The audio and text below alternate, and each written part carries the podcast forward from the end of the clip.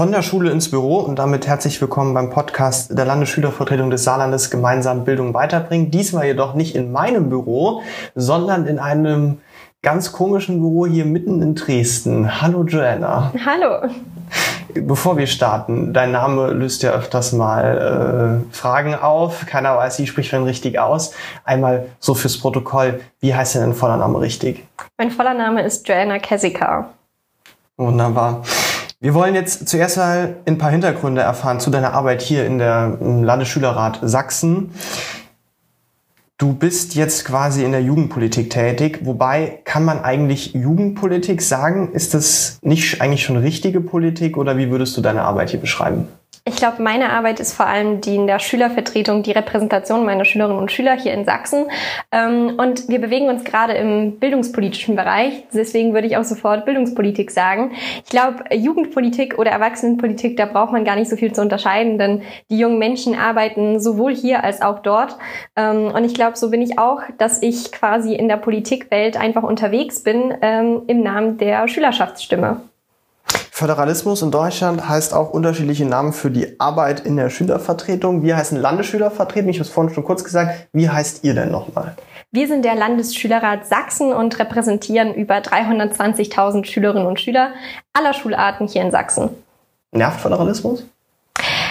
Ja, ich glaube, der Föderalismus ist schon gerade im Bildungsbereich ähm, ein, ein nerviges kleines Stückchen. Aber das Ding ist, es ist nicht so einfach, ihn einfach wegzubekommen. Das sehen wir gerade auch. Äh, Abiturzeit ist vorbei. Wir haben eigentlich 16 verschiedene Abiture geschrieben.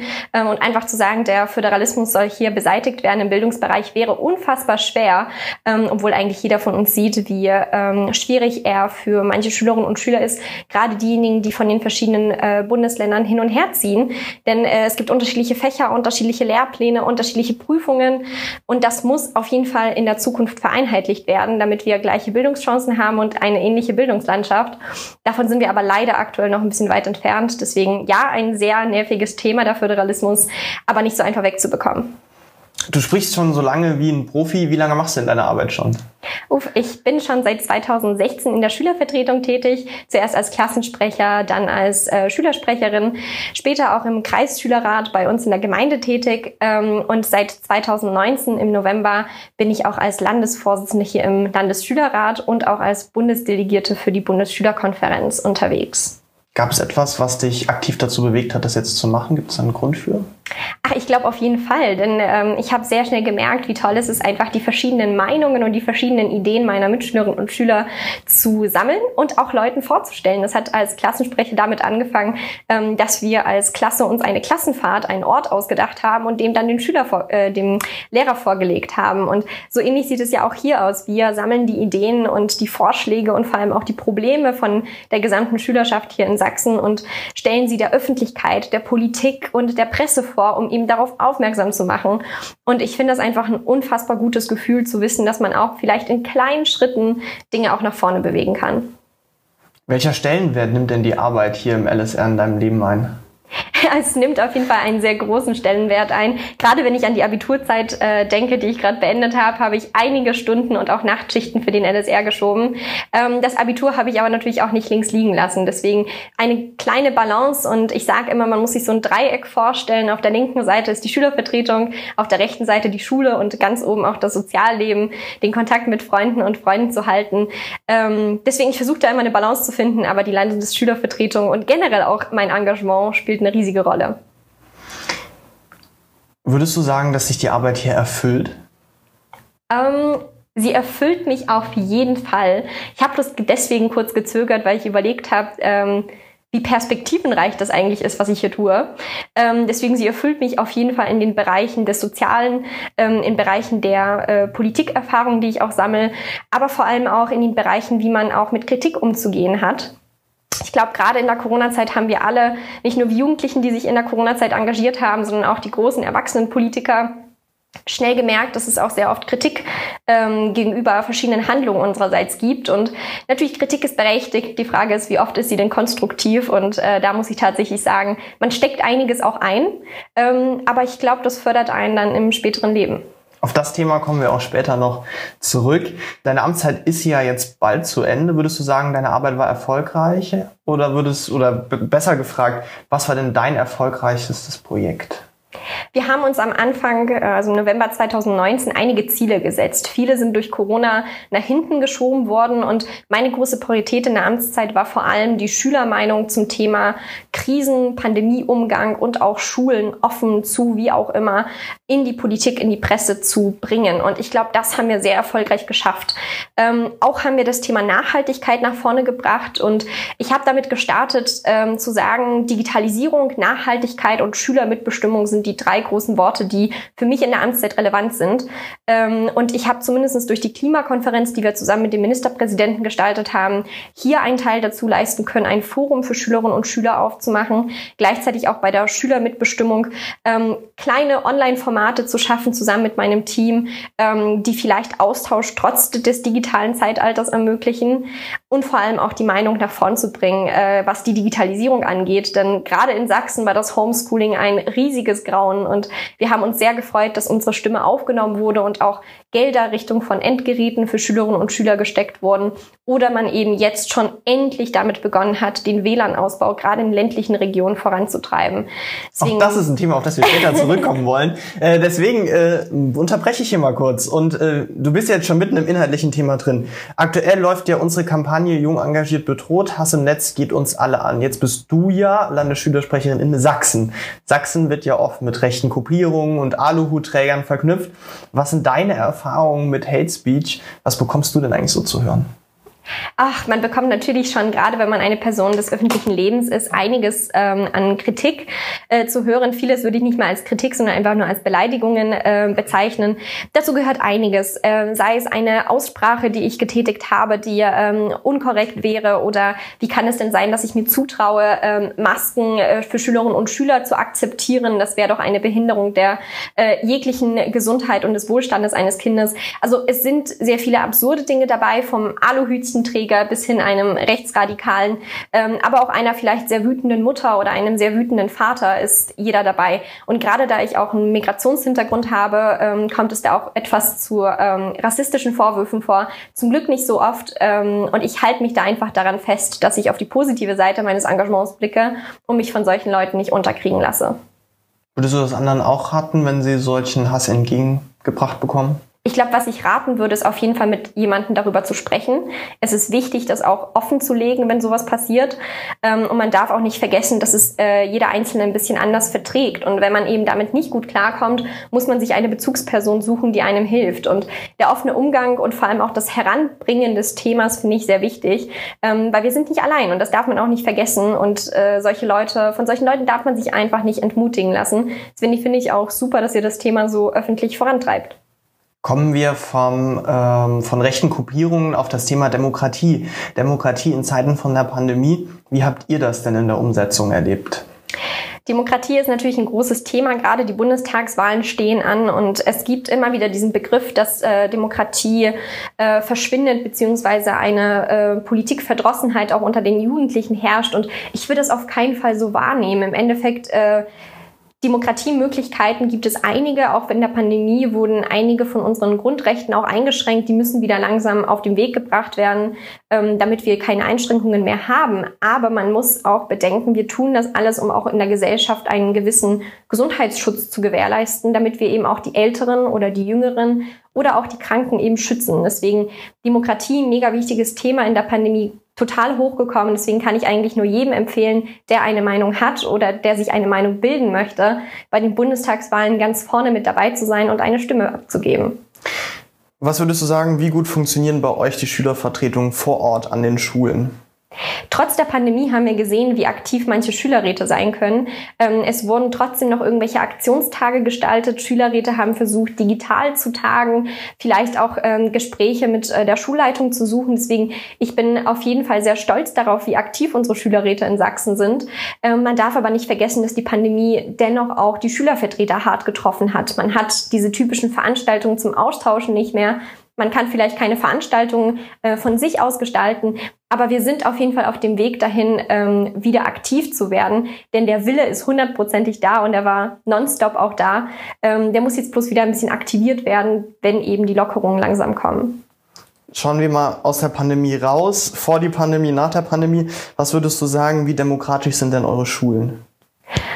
Es gibt natürlich Unterschiede in bestimmten Schulen, das darf man auch nicht vergessen, aber Schulen an sich hier in Sachsen sind demokratisch. Das erleben wir beispielsweise daran, wie aktiv Schülervertretungen sind an einzelnen Schulen, direkt vor Ort bestimmte Dinge mitgestalten können. Aber an einzelnen Schulen heißt ja nicht, dass es äh, wirklich überall flächendeckend gut ist, weil einzeln sind ja, ja so gut, so ein paar richtig gute Vorreiter hast du ja immer. Das heißt ja aber nicht, dass äh, Demokratie an Schule allgemein bei euch gut funktioniert. Die Schule allgemein und auch die Schülervertretung funktionieren sehr gut und die Demokratie ist auch gegeben. Was ich damit sagen wollte, ist, dass es einige Pionierschulen gibt, die eben sehr hoch vorangetrieben werden und eben total viel Unterstützung finden. Die Woran meisten das liegt daran, dass auch die Schulleitung und die Erwachsenen kooperieren. Um darauf aber zurückzukommen, ist es auch wichtig zu sagen, dass auch wenn es an einzelnen Schulen nicht klappt, dass die Schülervertreter und die Schülerinnen und Schüler direkt Wege suchen, um sich helfen zu lassen, um das voranzutreiben. Zum Beispiel eben dadurch, dass wir Schülerinnen und Schüler in der Schulkonferenz haben, äh, die als festes Gremium etabliert sind, können sie auch bei Schulmitbestimmung direkt mitwirken. Deswegen, ja, auf jeden Fall ist es in Sachsen sehr stark etabliert, aber es gibt immer Verbesserungsbedarf nach oben, denn die Erwachsenen müssen einfach die Ohren ein bisschen mehr aufmachen, wenn Schülerstimmen zu Wort kommen. Glaubst du, dass der Kampf für wirklich vollumfängliche Demokratie an Schule überhaupt gewinnbar ist? Natürlich kann man auch von der vollumfänglichen Demokratie äh, verschiedene Definitionen stellen. Deswegen, ich würde sagen, wenn für jemanden eine Direktwahl eines Schülersprechers ähm, eine volldemokratische Entscheidung darstellt, dann muss dafür gekämpft werden. Aber wenn es eben nur das heißt, dass man in der Schulkonferenz Mitbestimmung findet, dann ist das eben vollumfängliche Demokratie. Ähm, dass eine Schule durch Schülerinnen und Schüler regiert wird, äh, ist natürlich eine absurde Vorstellung. Das könnte eine Art Demokratie sein. Aber da würde ich sagen, ist, glaube ich, nicht das Ziel eines, ähm, eines sächsischen Schulsystems. Nichtsdestotrotz, ich glaube, man kann auf jeden Fall noch Schritte nach vorn gehen, was Demokratiebeteiligung von der jungen Generation angeht. Ähm, da muss es aber auch einige weitere Vorstellungen auch vielleicht in den Lehrplänen geben, damit eben auch die Schülerschaft mehr etabliert wird ins soziale Leben, in die Gesellschaft. Kommen wir mal noch mal ein bisschen auf dich zurück. Ähm, wir haben vorhin drüber gesprochen, wie man eigentlich deine Arbeit oder eure Arbeit beschreiben kann. Politikerin ist ja auch ein sehr abstraktes Wort. Würdest du sagen, du bist eine Politikerin? Ich bin eine Schülerin und das ist, glaube ich, am wichtigsten für mich und ich bin auch eine junge Frau. Und ähm, diese zwei Eigenschaften sind für mich deswegen wichtig, weil der Politikerbegriff ist oft sehr hoch behaftet. Man hat das Gefühl, man ist nicht auf Augenhöhe mit Politikern und das möchte ich nicht. Ich finde, ich bin eine Person, die sehr gern auf Augenhöhe redet, egal mit wem oder wer gegenüber von mir sitzt, ob ein Staatsminister, ein Schülervertreter oder vielleicht ein Familienmitglied. Denn es ist wichtig, auf Augenhöhe Gespräche zu führen, um eben auch gleiche Themen zu finden, um einen Diskurs anfangen zu können. Deswegen, ich bin aktuell in keiner Partei und äh, Politiker werden oft mit Parteien assoziiert. Ich würde mich also weiterhin als Schülerin und junge Frau bezeichnen. Bist du der Meinung, dass du ernst genommen, wird, äh, ernst genommen wirst in der Politik? Und wenn ja, wie? Ich finde, wir werden in bestimmten Themenbereichen ernst genommen und auch geschätzt, was unsere Meinung angeht. In anderen sieht man aber genau das Gegenteil. Da stößt man auf geschlossene Türen und kann vielleicht auch keinen Einklang finden mit dem, was da gerade gesagt wird. Deswegen, es ist wirklich sehr unterschiedlich. Ich glaube, jede junge Person, die sich engagiert, kennt das Gefühl, dass man ähm, total oft eben nicht vorankommt. Und das merken wir auch. Zum Beispiel das Bildungsticket, was bei uns eingeführt wurde. Es hat zehn Jahre gebraucht, bis unsere Forderung gehört wurde. Ich freue mich riesig, dass es eingeführt wird, aber es ist absurd zu denken, dass es wirklich zehn Jahre lang gedauert hat und teilweise wirklich nur an Finanzierung und Bürokratie gescheitert ist. Quasi BER von Sachsen, das Schülerticket. Richtig. Joanna als neue Ministerpräsidentin oder strebst du höhere Ziele an? Ich strebe erstmal ein Studium an. Wie ich schon gesagt habe, ich werde mich engagieren und ich werde auch in der Politik wahrscheinlich mein Engagement fortführen. Aber ich, ich greife keine hohen Ziele voraus. Ich glaube, man muss sich erstmal vorantasten. Und auch wenn es ähm, einzelne Themen sind, die mich total begeistern, wie die Bildungspolitik, Familienpolitik oder eben auch die äh, Thematik der äh, Migration, es sind einzelne Gebiete, die für mich wichtig sind und für die werde ich einstehen, egal was eigentlich für ein Titel vor meinem Namen steht. wenn jetzt ein junger Mensch zu dir sagt, er will in die Politik, Würdest du sagen, ja, sofort, vor allem wenn man jetzt schon wie du so lange intensive Erfahrungen damit gemacht hat? Oder bist du auch eher der Meinung, komm zuerst mal arbeiten gehen, dann mal was und dann gucken wir mal weiter? ich glaube, Engagement ist so toll, dass ich hier nichts anderes als ja, komm, mach das sagen kann, weil im Endeffekt sind die Leute, die sich in der Politik engagieren, so vielfältig und man lernt auch wirklich unfassbar viel dazu. Ähm, man muss einfach nur Durchhaltevermögen haben und einfach das durchziehen, wofür man steht. Egal, ob das in einer Wirtschaftsrichtung, in der Politikrichtung oder in der sozialen Richtung ist. Einfach das machen, wofür man steht, konstruktiv weiter versuchen voranzutreiben und immer eine gute Begründung parat haben, warum man für diese bestimmten Ziele einsteht. Joanna, ganz privat, was ist eigentlich dein persönlicher Ausgleich zum Politiktrubel? zum Politiktrubel. Ich versuche immer sehr gerne Nat Natur zu sein. Ich bin ein totaler Wanderfreund. Ich äh, mag auch sehr gern Tennis spielen. Also ich versuche auch mit meinen Freunden und ähm, verschiedene Weisen zu finden, wie ich ein bisschen auch von der Politik Abstand nehmen kann, beziehungsweise von meinem äh, Engagement leben. Denn man braucht einen Ausgleich. Nicht alles ist immer äh, ein Ja oder ein Nein oder ein Diskussionswert. Ähm, aber man kann auf jeden Fall eine Möglichkeit finden. Und für mich ist es eben in der Natur ein bisschen spazieren zu gehen und wandern zu gehen. Apropos Freunde, Würdest du sagen, du hast viele Freunde? Ich glaube, jeder, der ähm, sich mit Freunden oder einem Freundeskreis beschäftigt hat, würde sagen, uh, 50 äh, Freunde ist vielleicht ein bisschen zu viel. Ich kann meine Freunde an zwei Händen abziehen und bin sehr stolz darauf, dass ich sehr vertrauenswürdige ähm, Begleiter in meinem Leben habe, mit denen ich sehr gut, sehr gut, sehr gut kommunizieren kann. Gibt es irgendwas, was dir besonders wichtig ist bei Freundschaften? Ja, bei Freundschaften ist mir enorm wichtig, dass man sehr ehrlich ist und vor allem auch Vertrauen gegenseitig hat. Ich glaube, das ist die wichtigste Basis, die einem gegeben werden kann. Die Musikrichtung, der gleiche Filmgeschmack sind hier völlig irrelevant und ich glaube, da kann man sehr gut miteinander auskommen, weil man einfach offen und ehrlich immer miteinander ist und eine gute Vertrauensbasis hat. Kommen wir zurück ins Thema. Wir haben jetzt schon mehrmals darüber gesprochen. Ihr habt jetzt ein Bildungsticket in Sachsen. Wir im Saarland hatten gerade auch eine ÖPNV-Reform. Bei uns war es eher so, dass es jahrelang einfach keinem auf dem Schirm hatte und dann plötzlich aufgepoppt ist. Unsere Verkehrsministerin hat es dann zu lange gedauert und hat letztendlich beschlossen, es nicht wie normal den Kommunen zu überlassen, sondern es einfach selbst zu machen und zu finanzieren. Wie kam es jetzt nochmal genau eigentlich bei euch zustande? Man hat wirklich vor circa sieben Jahren bei uns angefangen, in der Regierung das Thema Bildungsticket anzusprechen. Dann hat man es fortentwickelt und versucht, eben in die Koalitionsverträge reinzuschreiben. Dann scheiterte es wieder aber einmal an dem Finanzminister, der es vielleicht nicht genehmigen wollte. Und erst jetzt konnten sich auch alle Verbünde bei uns einigen, so ein Bildungsticket einzuführen. Und ab dem 1.8. wird es ein Bildungsticket bei uns geben leider noch nicht komplett in ganz Sachsen gültig, erstmal nur in einem Verbundraum, was eine unfassbar äh, schlechte Nachricht war eigentlich für uns, weil was nützt uns der günstige Preis, wenn es nur in einem Verbund zählt? Aber wir hoffen einfach darauf, dass wenn dieser große Schritt schon getan ist, dass es bald zu einem ähm, in ganz Sachsen gültigen Ticket kommen wird. Fakten auf den Tisch, wie viel günstiger wird's denn tatsächlich?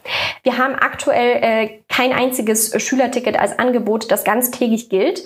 Wir haben nur das Azubi-Ticket als Vergleich für alle Auszubildenden in Sachsen und das kostet 40 Euro im Monat. Für die Schülerinnen und Schüler ein untragbarer Preis, haben wir auch gesagt. Jetzt wird es 15 Euro im Monat kosten für den Verbund. Und ja, es ist leider ein teurer Preis, wenn man sich vorstellt, für einen Verbund das zu zahlen. Aber wir wollen auf jeden Fall auch, dass es in Sachsen gültig wird. Jetzt muss ich ja lachen, weil äh, jetzt so Spaß habe ich gesagt, ich glaube, ein Verbund bei euch ist ja so groß wie das ganze Saarland. Wir sind jetzt auf 50 Euro im Saarland runter und das war ein großer Schritt Oha. für uns. Ja, ja. Ähm, bisher ähm, hat das Saarland-Ticket 110 Euro gekostet im Monat für die Schülerinnen und Schüler. Mhm. Äh, von daher muss ich sagen, also 15 Euro würde ich mich, glaube ich, reißen. Na klar, man darf auch nicht vergessen, ich glaube, kostengünstig ist eine Sache, kostenlos ist eine andere. Und ich würde sagen, wenn ihr im Saarland und wir auch in Sachsen zu einem kostenfreien Ticket kommen, dann haben wir eigentlich unsere Ziele erst erreicht. Ach, dann würden wirklich meine Träume wahr werden, glaube ich. wir haben vorhin über Preise von ÖPNV gesprochen, aber ich meine, die besten Preise bringen ja nichts, wenn die Taktung nicht da ist. Wie gut ist das denn bei euch in Sachsen? Also bei uns im Saarland, gerade der ländliche Raum, äh, da bin ich froh über jede Stunde, die mal ein Bus auftaucht. Wie ist das denn bei euch? Uff, äh, das ist ein ganz klarer Satz, den ich hier sagen muss. Es bringt uns nichts, wenn wir kostengünstigen ÖPNV haben, aber der Bus einfach nicht kommt. Deswegen, das sieht man gerade in ländlichen Regionen. Man muss stundenlang auf den Bus warten oder auf den Zug und da muss auf jeden Fall vor allem in der ländlichen äh, Region direkt nachgebaut werden. Der Bus muss schneller kommen, der Bus muss flexibler sein und die Schülerinnen und Schüler sollten so besser an ihre Freizeitangebote kommen, denn das ist aktuell überhaupt nicht gegeben. Also da merken wir, stehen wir doch wieder alle vor denselben Problemen. Richtig. kommen wir noch mal so ein bisschen zum Thema Corona in Schule. Wir wollen aber mal nicht über Versäumtes reden oder was alles schlecht lief, sondern ein bisschen in die Zukunft schauen. Was hast du denn aus der letzten Zeit gelernt? Ich habe auf jeden Fall mitgenommen, dass wenn man sehr ähm, an einer Sache dran bleibt, egal ob es schulisch gewesen ist oder engagementtechnisch, dass Dinge auch umsetzbar sind. Das haben wir beispielsweise auch daran gesehen, dass ähm, einerseits das Bildungsticket kam, andererseits auch das Abitur meinerseits gut geschafft wurde und natürlich auch von der dritten Seite äh, bestimmte Forderungen zum Thema Digitalisierung vorangekommen sind. Was denn genau beim Thema Digitalisierung? Über was reden wir da bei euch? Wo war der Stand und wo seid ihr hingekommen? Der Stand war, wir hatten unfassbar schlechte Verbindungen, keine Endgeräte und fast nie konnte die Lernsachs-Plattform funktionieren. Das heißt, Schülerinnen und Schüler haben teilweise wirklich per Postweg ihre Aufgaben geschickt bekommen am Anfang der Pandemie. Und das ist absurd im 21. Jahrhundert. Ähm, und wir sind jetzt daran angekommen, dass äh, die Schülerinnen und Schüler, die keine Endgeräte haben, Endgeräte verliehen bekommen haben von den Schulen, gefördert durch den Freistaat. Dann sind wir gerade drum und dran, die Glasfasernetzwerke auszubauen. Und die Lernsachs-Plattform ist stabil. Es funktioniert, es können Videokonferenzen stattfinden. Und so absurd es klingt, das war am Anfang der Pandemie eine komplette Unmöglichkeit stabile Plattform, da haben wir auch lange drauf gewartet. Aber man muss sagen, wir waren das erste Bundesland, das es hinbekommen hat.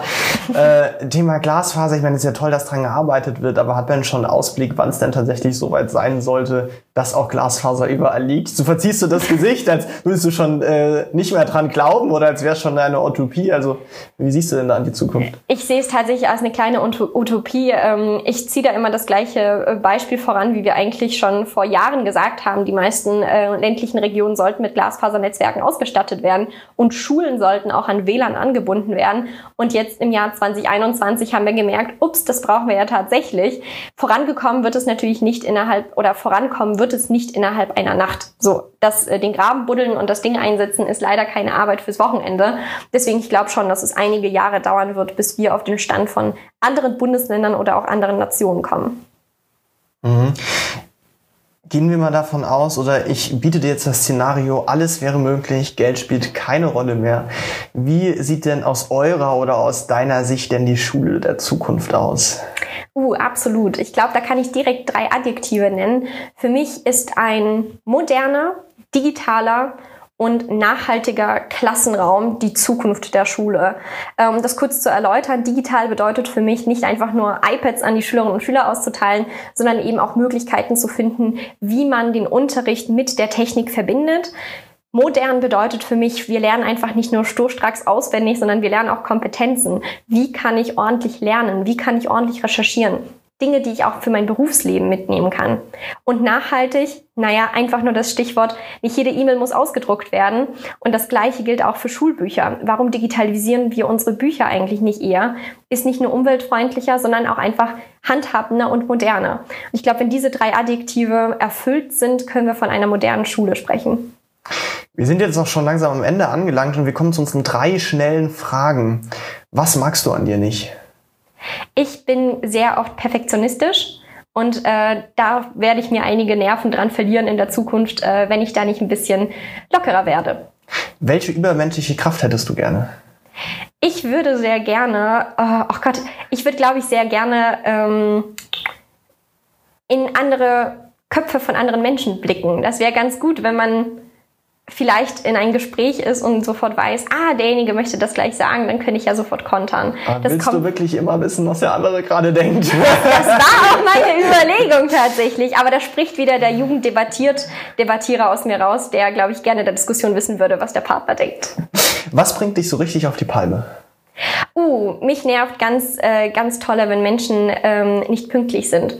Ich finde das ganz grauenhaft. Wenn man Dinge erreichen möchte, muss man auch ein bisschen Pünktlichkeit einhalten. Aber ich glaube, da bin ich deutscher als meine polnische Familie und äh, ich finde es einen ganz witzigen Fakt, dass es für mich so wichtig ist, obwohl ich eigentlich aus Polen herkomme, wo die Pünktlichkeit nicht so ganz gegeben ist.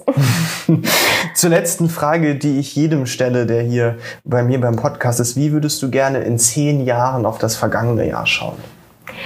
Äh, ich glaube, ich würde sehr gern äh, tief durchatmen können, hoffentlich ohne Maske. Ähm, und würde mich auf jeden Fall sehr freuen, wenn wir in der Schule und vor allem in der Bildungspolitik vorangekommen sind. Denn ich möchte nicht, dass meine Kinder mit den gleichen Problemen ähm, oder vor den gleichen Problemen gestellt sind, wie ich es heutzutage war. Und dazu gehört auch die Digitalisierung. Dann bedanke ich mich ganz herzlich, ganz pünktlich auch bei dir, Joanna. Vielen Dank, dass du dir Zeit genommen hast. Vielen Dank, Lennart.